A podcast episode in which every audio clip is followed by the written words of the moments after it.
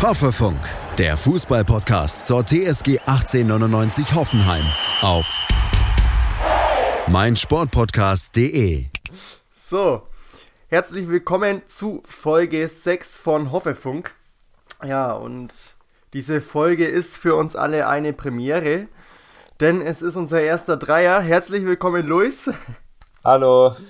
Ähm, ja, oder soll ich lieber sagen, Kalispera, denn ich habe mit dir, glaube ich, heute ein kleines Hühnchen zu rupfen. Intern gab es da nämlich bei uns an diesem Wochenende ein paar kleine Strittigkeiten, was die Spielerbewertungen betrifft.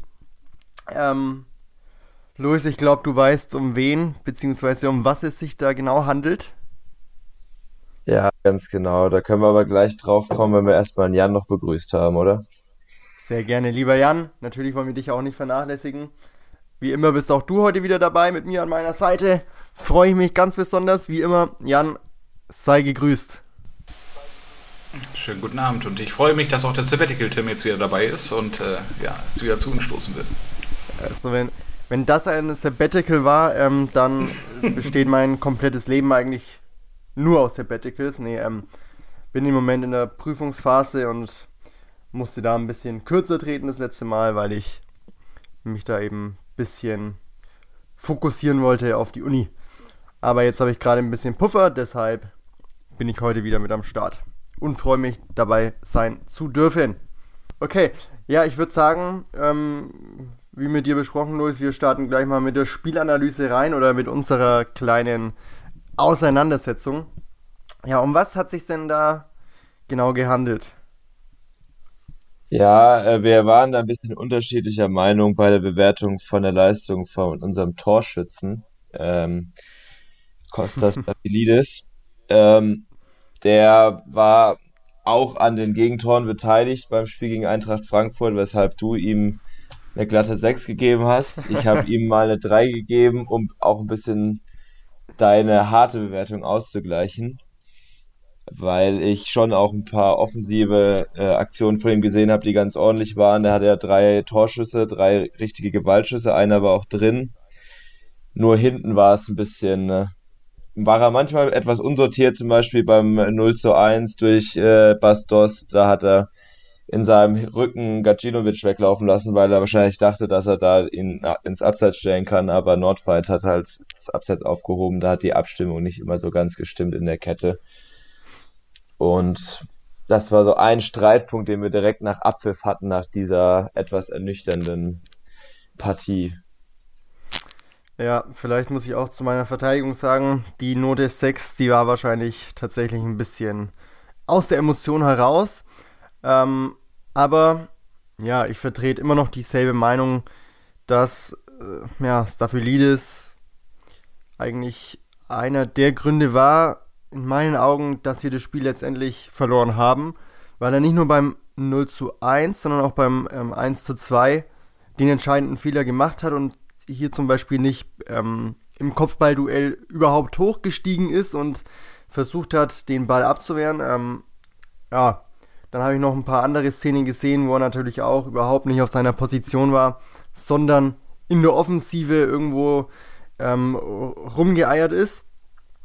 Ähm, ja, hat mich während dem Spiel ziemlich genervt, muss ich sagen.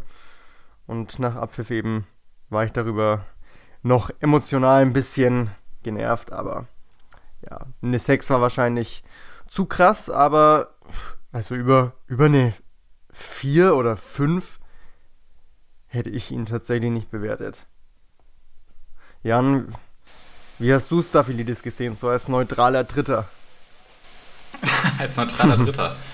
Äh, ja, ich sag mal, ja, der Torschuss und äh, das Tor, was daraus resultiert ist, ja gut, schön gemacht, kann man jetzt gegen sagen. Wieder 3 Euro muss man auch erstmal machen.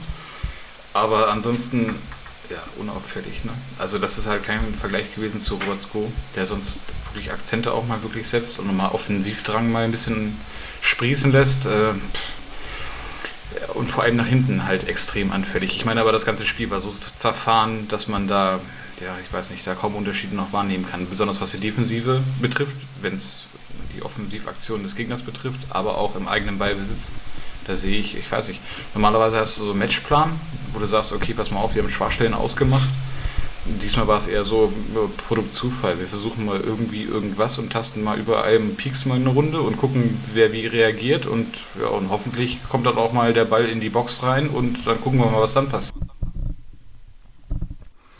Ja, darüber haben sich ja einige Fans beschwert, dass sie da in dem Spiel keinen wirklichen ja, Plan gesehen haben. Auch die Aufstellung haben viele bemängelt. Ähm, ich muss sagen, als ich die Ausstellung das erste Mal gesehen habe, fand ich sie eigentlich gar nicht mal so übel, wie ich jetzt in den sozialen Medien, ähm, unter anderem auch auf unserer Facebook- und Instagram-Seite gelesen habe. Wie fandet ihr denn generell erstmal so die Aufstellung? Also ich fand erstmal prinzipiell nachvollziehbar, wie aufgestellt wurde. Staphylides kam mir für Score rein, der verhindert war.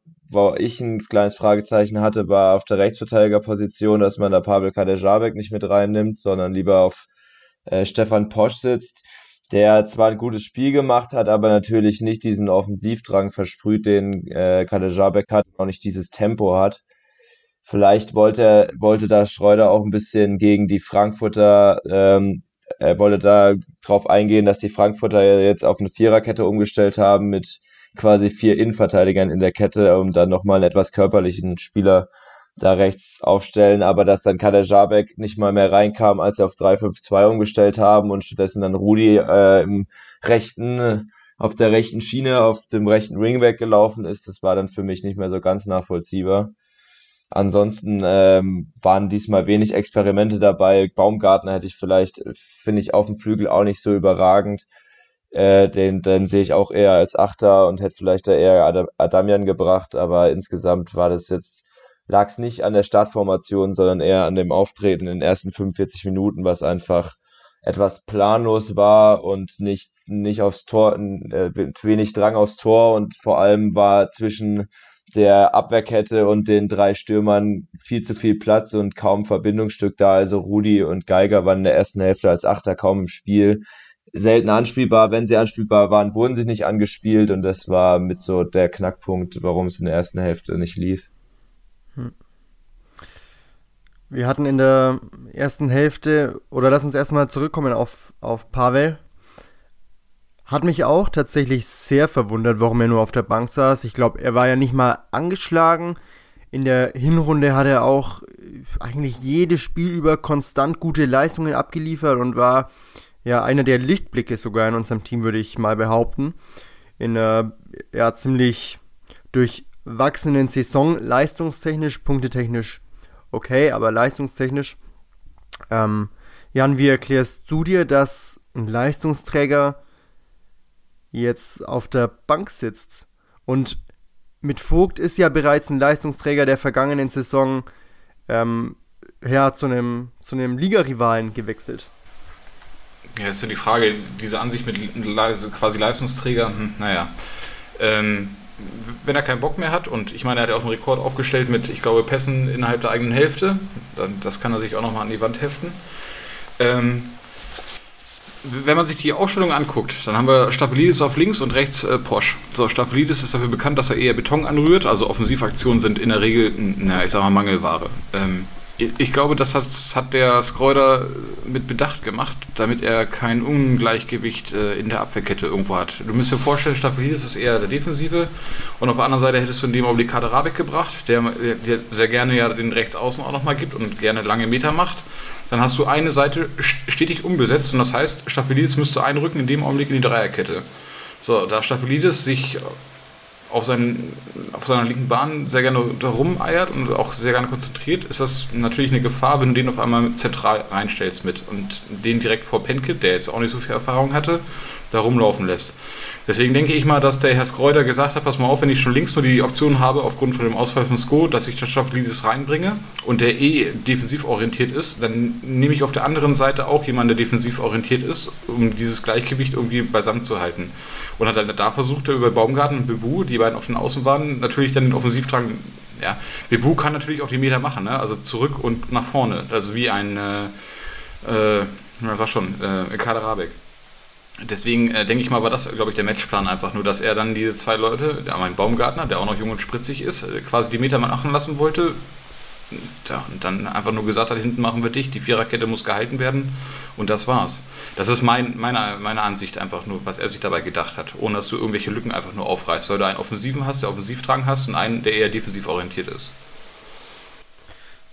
Dann müssen wir uns laut dir so keine Sorgen machen, dass Pavel jetzt regelmäßig auf der Bank sitzen wird. Nein, ich denke mal, wenn Stapelidis einfach mal ein bisschen umgeschult wird, genauso wie ein Heisko natürlich das auch getan hat, das kannst du von heute auf morgen nicht machen. Der Score-Ausfall war, weiß ich nicht, zwei Wochen.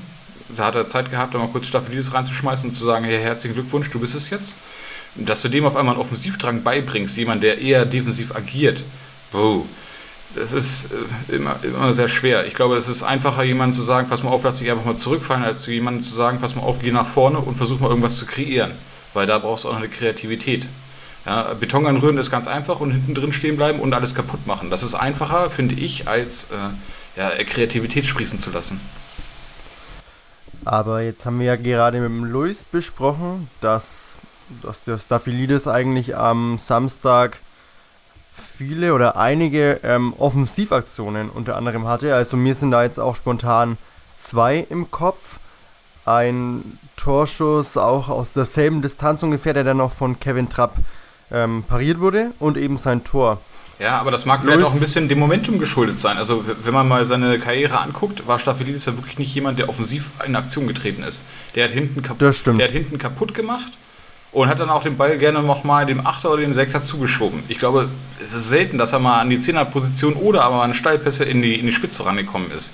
Also das ist jedenfalls mein Eindruck, jedenfalls von Staphelidis, der damals in Augsburg da halt, wie gesagt, hinten Beton angerührt hat und gesagt hat, das ist meine Seite, hier kommst du nicht durch, hier bin ich.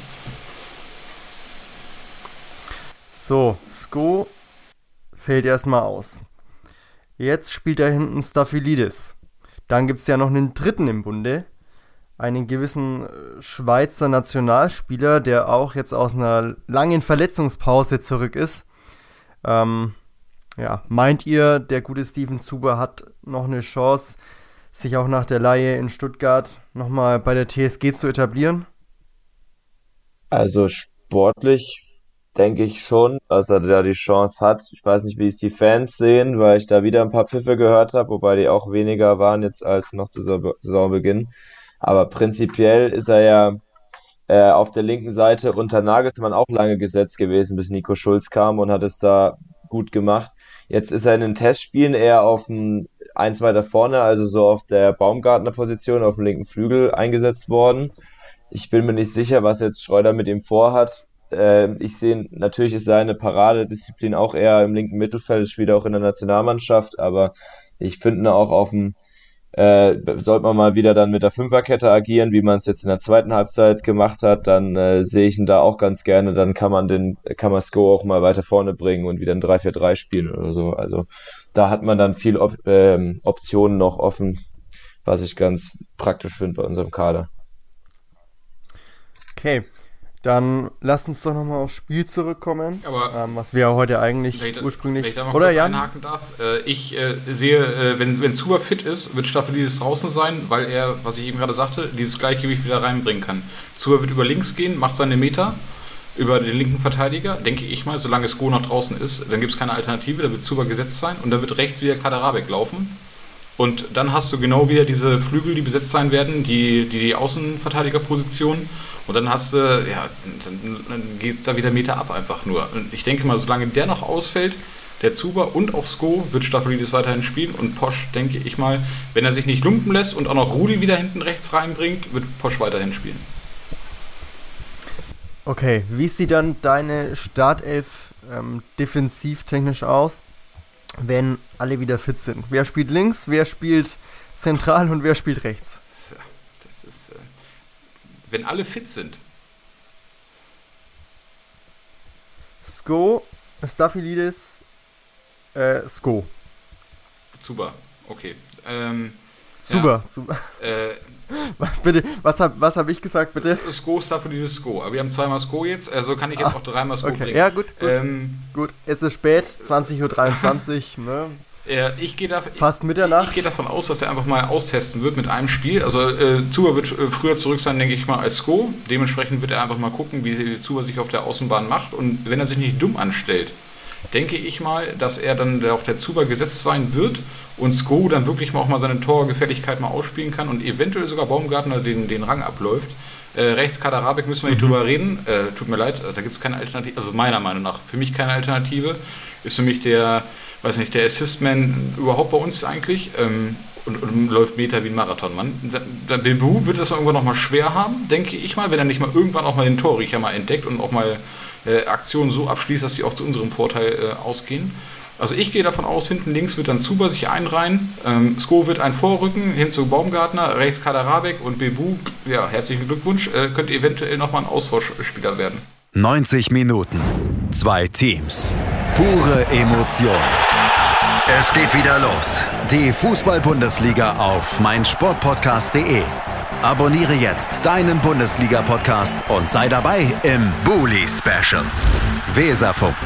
Auf die Zirbelnuss. Füchsle Talk. BV Beben. Unter Flutlicht. Werkskantine am Wasserturm. Und viele mehr. Die Fußball-Bundesliga auf meinsportpodcast.de. An dieser Stelle ähm, der Hinweis, wie gewohnt, auf unsere Insta- und Facebook-Page. Wenn ihr uns unterstützen möchtet, dann lasst uns gerne ein Like oder ein Follow da. Ihr findet uns auf beiden Kanälen unter dem Namen Hoffe News. Wir würden uns sehr freuen und ihr bleibt dadurch immer up to date rund um eure und unsere TSG. Und jetzt geht's auch schon weiter. Viel Spaß beim Podcast. So, dann jetzt nochmal zurück zum Spiel. Ähm, ich weiß nicht, wenn man sich angenommen, jemand hätte jetzt tatsächlich nur die 10 Minuten vor der Halbzeitpause gesehen. Ich denke, derjenige hätte dann gesagt, wow, heute hat Hoffenheim ein richtig geiles Spiel gemacht.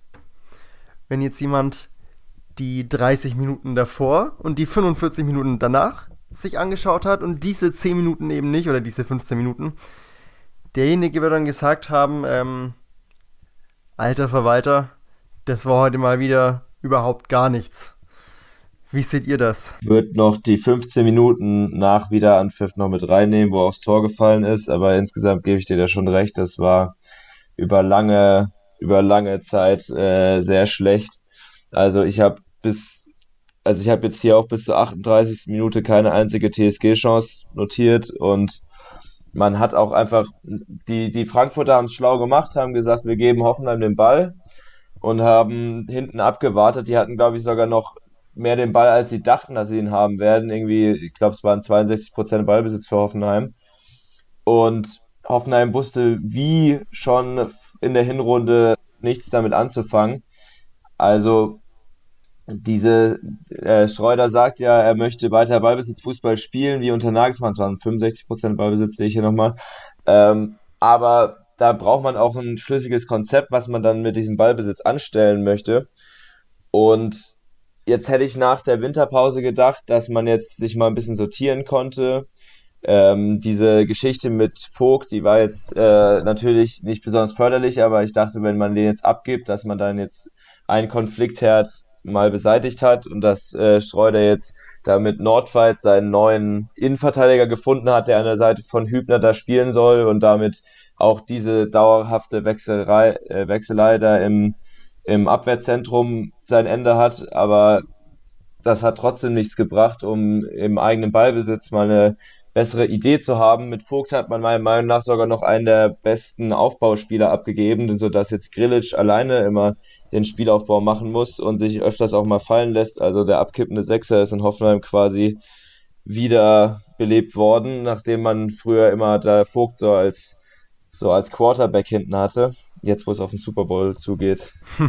ähm, und ge genau, also mir, mir fehlt weiterhin im eigenen, im eigenen Ballbesitz die Idee, wie man Tor, Torgefahr entwickeln will.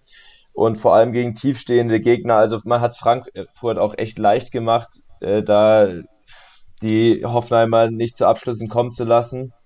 und Frankfurt stand halt auch ganz gut und clever und hat jetzt wieder in der Winterpause Kraft sammeln können, Kraft tanken, nachdem sie in der Hinrunde halt so wieder viel Spiele hat mit der Euroleague und zum Ende hin kaum noch äh, positive Ergebnisse einfahren konnten und insgesamt war es wieder eine Partie echt zum Vergessen, nachdem man da zwischendurch mal eine Hochphase hatte und dann ein saudummes 1 zu 2 fängt, wo man Kostic viel zu viel Platz zum Flanken lässt und Chandler ähm, allein dahinter Staphylides hochsteigen kann, zwar ganz clever macht, aber Staphylides, wie du vorhin gesagt hast, steigt halt auch nicht mit hoch. Und damit fängt man sich zwei komplett dämliche Tore, aber der Sieg geht natürlich äh, völlig verdient für Frankfurt und äh, nächste Woche gegen, gegen ähm, Werder Bremen muss das auf jeden Fall anders aussehen. Ja, Werder Bremen ja ähm, dieses Wochenende auch mit dem ersten Sieg nach x Wochen und Monaten, keine Ahnung. Die werden auch wieder ein bisschen Selbstvertrauen gesammelt haben. Aber fandst du ähm, das so überragend? Ich meine, ich habe mir das Spiel auch angeguckt, tut mir leid, ne? Aber das war ja mehr als destruktiv und also, äh, puh, ich weiß ja nicht. Äh. Das, ja, klar, das Spiel war ja. Katastrophe, aber wie gesagt, Bremen hat so viele Spiele jetzt keine Erfolge mehr erzielen können. Da tut sowas einfach gut drei Punkte, ja, egal. Stattdessen waren wir in Bremen ähm, ja bisher immer noch, äh, ich sag mal, wir haben noch nie glücklich da ausgesehen, oder? Also, ganz genau, ja. ganz genau. Gesagt, ich, ich, werde wahrscheinlich. Weserstadion. Ja, genau, ich werde nächstes Wochenende wahrscheinlich auch in Bremen sein, werde mir das äh, äh, antun. Äh, so, so war, so, so Gott möge, mhm. weil mein PKW aktuell in der Werkstatt ist. Ich muss mal gucken. Äh, ja, ja, oh. ja, andere Leidensgeschichte. Ich meine, wir haben nur Leidensgeschichten aktuell, aber. Ähm, das wird, also tut mir leid, ich war schon so oft in Bremen und ich, bisher habe ich auch, glaube ich, wirklich nur, ich glaube, einen einzigen Sieg habe ich mal gesehen und der Rest, da war nur Schrott. Jedes Mal frage frag ich mich dann, warum bist du da hingefahren? Ah, komm, hätte sie auch schenken können. Diese komische, diese komische Tute, die er jedes Mal äh, loslegt, wenn da ein Tor fällt, von der her schon Tinnitus. Also das ist, äh, ist nicht so meins. Ja, schrecklich. Ich glaube, so geht's, so geht's einigen Hoffenheim-Fans.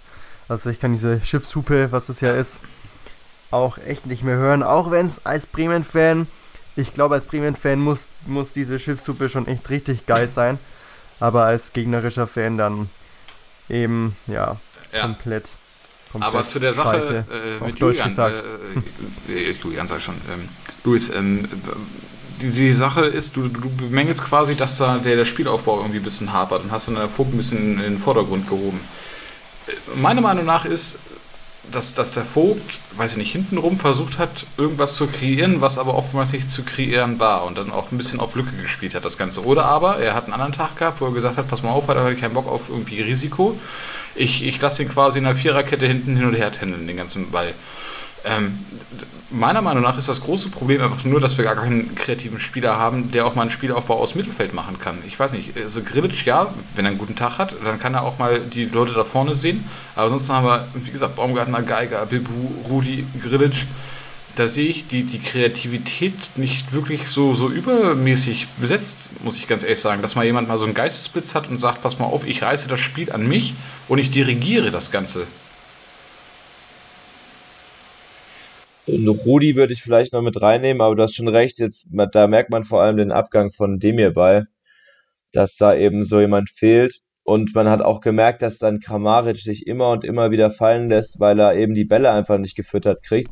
Und da fehlen meiner Meinung nach auch diese mutigen äh, Lockbälle, die man unter Nagelsmann immer gesehen hat, die dann so auf auf die gegnerische Abwehrkette gespielt werden und dann soll einer ablegen. Da wird jetzt, da fehlt jetzt zum Beispiel auch in der Mitte so ein bulliger Spieler wie ein Belfodil, der das Ding dann auch gut ablegen kann, oder ein Joel Linton, der das immer gut gemacht hat. Adam Soloy mit Abstrichen auch äh, häufiger so gemacht. Und so Bälle, mit denen man einfach mal Lücken in die gegnerische Abwehr reißen kann und Räume entstehen lassen kann. Und die kommen halt gar nicht mehr. Also diese sehr vertikal gespielten Dinger, die da auf den rechten und linken Innenverteidiger kommen und das vermisse ich auch und das ist auch ein Grund, warum die, warum da Gefahr fehlt mit, äh, im, im eigenen Ballbesitz und im Angriff, vor allem im letzten Drittel. Ein Grund, den ja die TSG-Fans jetzt auf Facebook und Instagram, vor allem auch auf unseren Kanälen ähm, ausmachen, ist ganz klar der Coach Alfred Schreuder. Ähm, ja, ich weiß nicht, also meiner Meinung nach, ich habe ja lange Zeit ähm, mich pro Alfred Schreuder geäußert. Jetzt langsam äh, hinterfrage ich dann doch mal kritisch, ob es denn noch der richtige Coach ist. Gerade wenn ich jetzt das zweite Spiel in Folge ähm, so eine Aktion sehe, wo ein André Kramaric einfach einen Ball komplett ins Leere fehlt, äh, komplett ins Leere spielt und nicht, weil er ähm, den Ball falsch trifft oder weil er keine Ahnung einen individuellen Fehler macht, nee, weil einfach die Abstimmung mit den Teamkollegen nicht passt. Und ähm, da denke ich mir dann eben schon, dass André Kramaric äh, so eine individuelle Klasse hat, dass er weiß, wo er den Ball äh, hinspielen muss. Ja, da hast du schon recht, dass da auch der Trainer mit verantwortlich ist für. Ich finde, er trägt da auch äh, viel zu bei, wenn er eben immer noch keine richtige feste Startformation gefunden hat und Kramaric eben immer andere Leute an seiner Seite hat. Hat ja auch lang gedauert da mit Sko, dass er da mal ein bisschen die Abstimmung entwickelt hat. Da gab es ja auch diese eine Szene mal, wo er Sko komplett zusammengebrüllt hat, als er nicht hinterlaufen ist. Und das sind so Dinge, die man eigentlich im Training einstudiert. Also Streuder sagt ja ähnlich wie Nagelsmann, dass er jetzt nicht immer die äh, einzelne Spielzüge trainieren will, sondern dass er äh, eher so verschiedene Situationen trainieren will und dann, dass die Leute, äh, dass die, seine Spieler ihre eigenen Lösungen dazu finden, weil wenn man eben nur einen Spielzug einstudiert, kann man den auch nur genau in einer Situation bringen und wenn man äh, verschiedene Sachen sich selbst aneignet, dann ähm, kann man die eben in allen möglichen Situationen, äh, können die in allen möglichen Situationen zum Erfolg führen. Das hat unter Nagelsmann gut geklappt, unter Schreuder funktioniert es jetzt irgendwie nicht wirklich. Da fehlt mir natürlich auch der Einblick, wie, dem, wie sein Training aussieht. Deswegen finde ich es immer noch schwierig, jetzt Schreuder da, vor allem wenn man sieht, wo Hoffenheim gerade steht und dann äh, nochmal das ähm, ins Verhältnis setzt, wo man vor Saisonbeginn war, äh, immer noch vermessen zu sagen, dass äh, man Schreuder entlassen sollte, aber man kann ihn natürlich schon viele Sachen ankreiden. Auch seine, seine etwas äh, kreative Interpretation von äh, Positionierung von Spielern, ähm, die hinterlässt auch bei den größten Taktikexperten Fragezeichen und da ist es, da würde ich gern manchmal in seinen Kopf sehen und wissen, was er sich dabei manchmal denkt. Und ich glaube, da wird man auch nicht immer ganz schlau draus. Deswegen, ich sehe es, ich halte es für angemessen, ihn zu kritisieren, aber nicht für angemessen zu sagen, dass man ihn entlassen sollte, weil dafür steht Hoffenheim noch viel zu gut da und äh, da gab es schon ganz andere Situationen. Ja, sehe ich auch so. Also an dieser Stelle auch nochmal von mir. Ähm, ganz genau, wenn man sich vor Saisonbeginn ähm, mal angeschaut hat, wo wir standen, welche Abgänge wir zu verkraften haben oder hatten und man uns gefragt hat, ja, wo, wo denkt ihr, stehen wir am Saisonende? Gut, einige haben gesagt, auch aus unserem Team, ja, Europa ist drin, Europa ist drin. Aber die Mehrheit war, war dann doch eher ein bisschen negativ gestimmt. ich habe gesagt, ich habe gesagt zwischen, ich glaube, 6 und 14 habe ich gesagt. Also ja. viel abgedeckt. Ja, also ich hätte gesagt zwischen 1 und 18 so, ne? Also. Hast du ja festgelegt. ich habe gesagt, aber alles hallo. ist möglich. no risk, no fun. Ja, aber genau. Die Mehrheit war dann schon so, dass sie gesagt hat, puh, wenn es blöd läuft, äh, spielen wir am Abstieg mit. Ja, mit mit einem äh, soliden Mittelfeldplatz können wir echt zufrieden sein in dieser Saison, was ja wirklich für uns jetzt echt einen richtigen Umbruch darstellt, sage ich mal. Trainer weg, haufenweise Leistungsträger weg. Deshalb, ja, ich habe immer noch die Hoffnung, trotz alledem, dass sich die Mannschaft noch findet. Aber es sieht für mich so aus, dass es intern einfach nicht stimmt. Was man auch, wie du schon gesagt hast, an Ausrastern, nenne ich es jetzt mal, sieht und eben an solchen Abstimmungsfehlern, die sich jetzt in letzter Zeit gerade eben häufen. Ja, es hat ja, es, es hat ja nicht nur was mit, mit Abstimmungsfehlern zu tun. Meiner Meinung nach ist das Problem einfach nur, wenn du vor Saisonbeginn da als Trainer antrittst und sagst, hey, ich komme äh, von Ajax Amsterdam und ich äh, verspreche offensiven und attraktiven Fußball. So, das ist, daran wirst du erstmal gemessen. Wenn du das Ding da quasi bringst, du sitzt da vor der PK, also in der PK, vor der Presse und sagst das hier, alles klar, meine, mein Credo ist offensiv und attraktiv. Hm. So, dann hast du natürlich Fans, die eine große Erwartungshaltung halt haben. Ne? Und dann, klar, ist es dann so, dass du eine gewisse Punkteausbeute hast, die aber komplett dem entgegenspricht, wie dein Spielstil auf einmal ist, den du vorher versprochen hast. Äh, Resultat daraus ist jetzt, wie wir jetzt alle gesehen haben, eine sinkende Zuschauerzahl, die ja ne, peu à peu immer weiter sinkt, komischerweise. Ja, und dann äh, tritt der Trainer da auch noch dann wieder rum vor die Presse und sagt, äh, sorry, aber Fans, mir fehlt ja irgendwie da ein bisschen der Rückhalt von euch. Ha, es ist so eine Zwickmühle, ne? Also wer, hat jetzt nun Schuld? Sind es die Fans, die gesagt haben, wir haben darauf vertraut? Das ist, das ist vertraut. Wir haben darauf gebaut, dass du uns äh, offensiven und attraktiven Fußball versprichst und du hast ihn nicht gegeben, also beziehungsweise geleistet. Oder aber sind es die Fans, die dir angeprangert werden nach dem Motto, äh, wenn es mal nicht ganz so rund läuft, dann müsst ihr trotzdem noch da sein. Also da kann man sich die Schuld hin und her schieben. Auf der anderen Seite musst du einfach auch mal sehen, was wir für ein Spielermaterial haben, ne? Und wer davon wirklich 90 Minuten einfach nur erstklassig spielen kann, dass du Plätze erreichen kannst, die im europäischen Wettbewerb irgendwo da sind. Da hast du einen Baumgartner, hm. Da hast du einen Geiger, hm. Dann hast du einen Bebu, der nach, wie gesagt, ich habe meine eigene Meinung zu Bebu, hm. Dann hast du einen Grillitsch, ja okay, einen Rudi, der sich gerade wieder eingefunden hat, ein Staffelidis, burp. Ein Sko, der umgeschult wird, hm. Dann hast du einen Kaderabek, der ganz heraussticht. Und dann hast du eine Innenverteidigung, die ja zusammengewürfelt wird. Also gefühlt jeder Spieltag ist ja, ich sag mal, wir hatten einen Posten in der Innenverteidigung, wir hatten gerade mal Bock. So, so, sieht es bei mir immer aus. So, dann hast du mittlerweile auch noch einen Abgang, also das ist ein Abgang, ein Ausfall von, von Baumann, der natürlich auch noch so ein, ähm, für mich immer noch der digitale Baumann, entweder 0 oder 1. Ja? Äh, entweder richtig geil oder Slapstick Baumann, der mittlerweile mehr 1 ist als 0, aber immer noch seine komischen Aussetzer zwischendurch hat. Ja, dann hast du jemanden, der da reingesetzt wird. Das ist der Penke, der mal kurz, weiß ich, mit 34 Jahren, glaube ich, sein Bundesliga-Debüt feiert. Der auch gar nicht mal so schlecht gespielt hat, muss man ja ganz ehrlich sagen. Aber in den Testspielen hat man schon gesehen, dass er da so ein bisschen nervös war. So, und dann musst du halt sehen, einfach nur, wo, geht die Reise dahin? Ja? Dann hast du Zugänge, den Dabur, den ich, ja, der ist ein solider Spieler und der hat wirklich schon Leistungen gebracht. Ist halt auch nur die Frage, ob man in Österreich und in der Schweiz ähnlich viel unter Druck gesetzt wird als Stürmer, wie auch in der Bundesliga. In, äh, in Spanien konnte er es ja so nicht ganz so bringen, weil er relativ wenig Spielzeiten bekommen hat. Europäisch, glaube ich, zwei oder drei Auftritte gehabt hat, da aber auch dafür genetzt hat.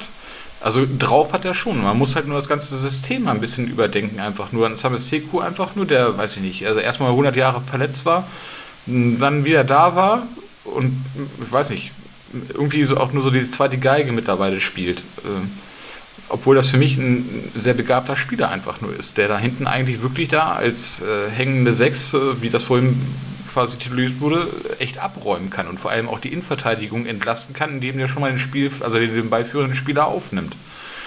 Ich, ich weiß es nicht. Also das ist eine Mischung aus Versprechungen, die nicht eingehalten werden, plus hm, fragwürdigem Spielermaterial, was jetzt aktuell zur Verfügung steht, über Verletzte, das kannst du vorher nicht einplanen. Und dann hast du noch diese ganzen 100 Nebenkriegsschauplätze. Ich meine, das ist so ein Dreierlei, wo du einfach nur als Außenstehender sagst, boah, in deren Haut möchte ich einfach nicht stecken.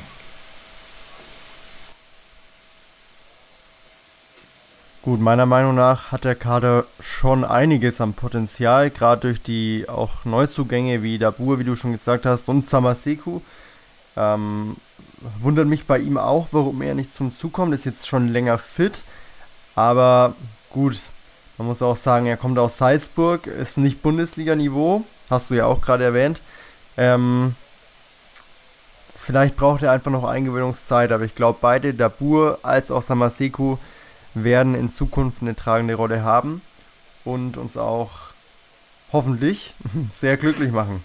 Ja, aber ich, aber sorry, so eine Formulierung wie, ja, der kommt aus Salzburg, der, der hat kein Bundesliga-Niveau noch nicht. Das muss ich doch aber als derjenige, der Transfers tätigt und vor allem auch genau weiß, wo die Lücken sind, da, da kann ich doch nicht immer nur auf Lücke spielen, oder? Ich meine, das ist dann der zweite Transfer, der dann aus Österreich rüberschwappt. Mit dem Umweg mit sechs Spieltagen oder sowas, die er da geleistet hat aus, aus, aus Spanien. Da kann ich doch nicht jedes Mal sagen, oh, ja, meine Güte, Österreich, das, das wird schon annähernd passen. Hoffen, hoffen wir. Nein, naja, Dabur wurde ja verpflichtet mit der Aussage, ja, er soll uns sofort helfen. Und ich denke, er wird auch relativ schnell helfen. Ähm, auch ein Samaseku sollte jetzt keine zwei Jahre Eingewöhnungszeit mehr brauchen. Dafür ist er einfach schon zu reif und zu gut. Aber gebt ihm ein paar Spieltage und er wird in der Startelf stehen. Das ist meine Prognose. Luis? Ja, ich habe also Dabur konnte jetzt nicht so viel zeigen, aber ein paar Ansätze hat man schon ganz gut gesehen. Aber ich finde, man sollte Salzburg auf keinen Fall unter den Scheffel stellen. Die zeigen ja auch in der Champions League, was sie drauf haben. Und eigentlich ist Samaseku und auch Dabur haben ja bevor, also riesen Vorschusslorbeeren gehabt. Also vor allem Samaseku hieß es schon, dass er bei Dortmund eigentlich fest eingeplant ist, hatte da irgend so, ich glaube, die Kronenzeitung in Österreich vermeldet, bis es dann Steventi aus Salzburg kam und er plötzlich bei Hoffenheim äh, vor der Tür stand. Und Dabur war ja auch äh, laut Bildzeitung irgendwie 20 Vereine, europäische Vereine dran. Der hatte jetzt sehr viel Pech in Spanien, dass da direkt äh, quasi ein neuer Manager kam und äh, nicht ja. mehr auf ihn gesetzt hat, neuer, äh, neuer Trainer. Und ähm, also, wenn der leisten kann, was er verspricht, dann ist es ein überragender Transfer unter Marktwert für 12 Millionen Euro, obwohl er für 17 vor einem halben Jahr erst nach Sevilla kam. Also ich finde, wir haben schon auch einen guten Kader, gutes Spielermaterial, obwohl im Sommer so viele gegangen sind, muss man ja auch dazu sagen deswegen, ich finde, es liegt nicht wirklich da am, am, an dem, wie Hoffenheim aufgestellt ist. Hoffenheim war ja auch extrem breit aufgestellt. Das hat, äh, und jetzt äh, liegt es dran, was man mit diesem Spielermaterial macht. Und da ist dann eben auch der Trainer wieder in der Pflicht. Spielermaterial, wenn du dir das anguckst, wie es teilweise jetzt in den Mannschaften spielt, ein, also, ein Schulz, ein Amiri, ein DB bei, das ist ja nicht so, dass das jetzt die Leute sind, die ja die Garanten sind, die da irgendwo irgendwelche Spiele bestimmen. Ne? Also vor allem ein Schulz und Amiri. Amiri, der mehr irgendwie die Ersatzrolle äh, da irgendwo einnimmt, ein Schulz, der darauf wartet, dass er auch mal wieder darf, ne? weil der Hakimi aktuell ihm da alles abläuft. Also ist ja nicht so, dass es alles die Glanz- und Gloria-Spieler waren, die wir, klar, die haben äh, ein Potenzial gehabt, ja, aber wie man auch sieht, sind die in anderen Mannschaften auch ersetzbar. Ja, es war auch nochmal eine, das sind immer so Sondersituationen auch bei Schulz, dass der in Hoffenheim halt perfekt ins System reingepasst hat und da auf der linken Seite äh, quasi gesetzt war und in Dortmund wird er meiner Meinung nach ein bisschen falsch eingesetzt als links, dahin links hinten. Und es lag natürlich auch dran, wie Nagelsmann eben auch solche Spieler perfekt einbinden kann und sie einfach, das, also das sagt man immer gern so lapidar, aber es stimmt einfach, dass Nagelsmann Spieler besser macht. Und es stimmt auch, wenn man sieht, wie jetzt Joel Linton in Newcastle spielt, wie jetzt Demir Bay auch in Leverkusen irgendwann auf der Bank saß und selbst gesagt hat, er hat es ein bisschen unterschätzt, wie er jetzt in Leverkusen auftreten muss. Und ja, das ist, das ist immer so ein Phänomen, wenn jemand von Hoffenheim weggeht. Aber für Hoffenheim waren sie extrem wichtig. Amiri würde ich ein bisschen ausklammern, weil der auch dann häufiger verletzt war. Aber Demir bei Schulz und Joel Linton waren ja gesetzt. Ja, Tim, deine Meinung fehlt. Ja, ähm, ich sehe es ähnlich wie äh, Luis. Ähm, Amiri hat bei uns auch nie eine tragende Rolle gespielt. Ich hätte auch erwartet, dass er länger bei uns bleibt und noch zum Leistungsträger reift, wie es ja einige vor ihm schon ähm, gemacht haben und damit eigentlich auch ganz gut gefahren sind. Siehe ein Roberto Firmino, siehe ein Kevin Volland, etc. pp. Aber gut, Amiri hat halt ja, ein bisschen früher weiß nicht, ob es über, äh, unbedingt das Geld war, aber ich sag mal, hat schon ein bisschen früher das große Geld gerochen und den nächsten Schritt gewagt.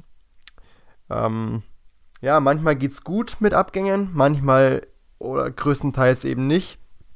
Vor allem schade finde ich es wirklich bei einem Joey Linton, der jetzt ja in Newcastle wirklich gar nichts reißt und von den Fans sogar ja, ähm, nicht ausgebuht wird, aber der sich da ähm, Fangesängen gegen ihn anhören muss.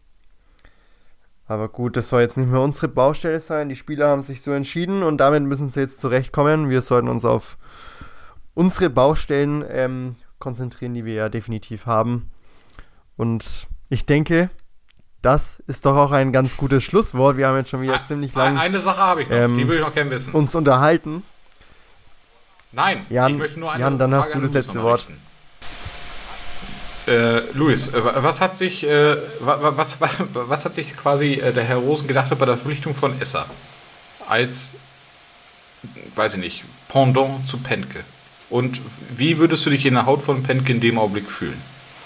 Ich glaube, also die Erklärung war ja, dass Stolz offenbar auch verletzt ist und äh, Daniel Klein, ein überragendes Torwarttalent meiner Meinung nach, ähm, auch mit einem Handbruch ausfällt und dass er dann halt noch einen Spieler gebraucht hat, der dann als noch mit auf der Bank sitzt quasi. Ich weiß nicht, ob er da direkt auch dran gedacht hat, was der Pentke in den Testspielen gemacht hat, weil er da ja auch ein Tor verschuldet hat. Aber wenn Pentke so weitermacht, würde ich mir hier erstmal keine Gedanken machen, weil das Spiel am Wochenende war echt ganz ordentlich. Ist nach außen wirkt es natürlich erstmal ein bisschen komisch, aber ich denke, das wird seine Gründe gehabt haben. Und wenn man jemanden wie Esser direkt holen kann, so einen erfahrenen Mann und ablösefrei, obwohl er noch ein halbes Jahr Vertrag in Hannover hat, dann halte ich das eigentlich für ganz sinnvoll. Ja, sehe ich auch so. Also wir, äh, ohne, ohne jegliches Risiko echt ein Top, Top-Torwart verpflichtet, der letztes Jahr in der Bundesliga, nee, sorry, zweite Bundesliga für Hannover echt starke Spiele abgeliefert hat.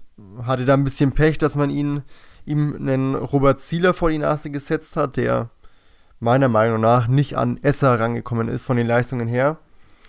Und von daher, ja, Pentke würde auch nicht jünger. Gut, Esser ist jetzt gerade auch mal ein Jahr jünger als Pentke.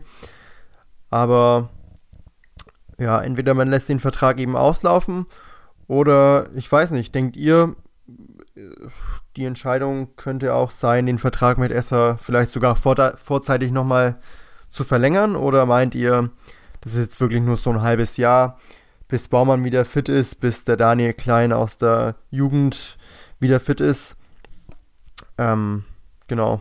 Ja, kommt ja auch noch Kobel zurück. Also ich denke, das wird jetzt ein halbes Jahr laufen und dann hat man hoffen, man hat ja auch noch, also man hat echt sau viele Torwarttalente noch. Da, man hat ja jetzt auch diesen Grill aus Slowenien geholt in der, äh, in der Winterpause.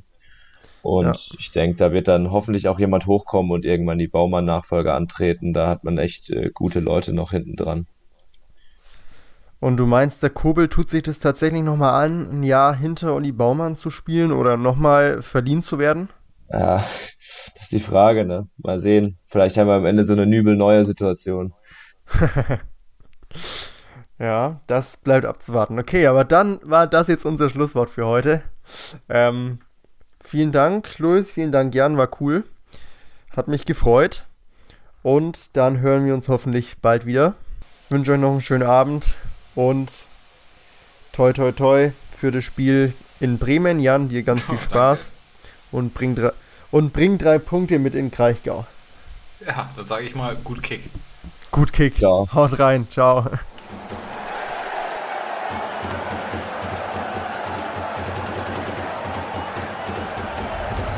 Hoffefunk, der Fußballpodcast zur TSG 1899 Hoffenheim auf meinsportpodcast.de. Meinsportpodcast.de ist Sport für die Ohren. Folge uns auf Twitter